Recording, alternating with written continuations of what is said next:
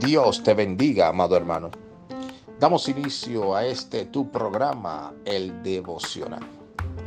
Y estamos hablando de la resistencia en la fe. Y quiero decirte o explicar el significado de resistencia. Dice que es soportar a una persona un sufrimiento o una molestia sin intentar ponerle fin. Amado hermano, nuestra fe será probada, pero es más valiosa que el oro. Es por esto que debemos aprender a vivir en tiempos difíciles.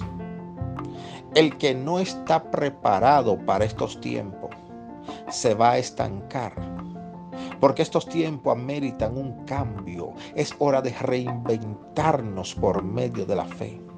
Quizás no sabes hacer algo, pero no quiere decir que no lo puedes hacer. Porque no sea un experto en hacer X trabajo, no quiere decir que tú no lo puedas hacer.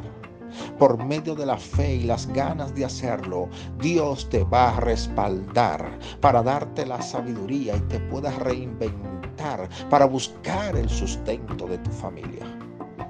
En tiempos difíciles, aquellos que tienen una fe que resiste verán oportunidades de Dios.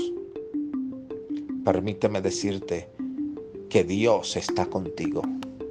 A pesar del proceso, Dios no te dejará. Solo reinvéntate.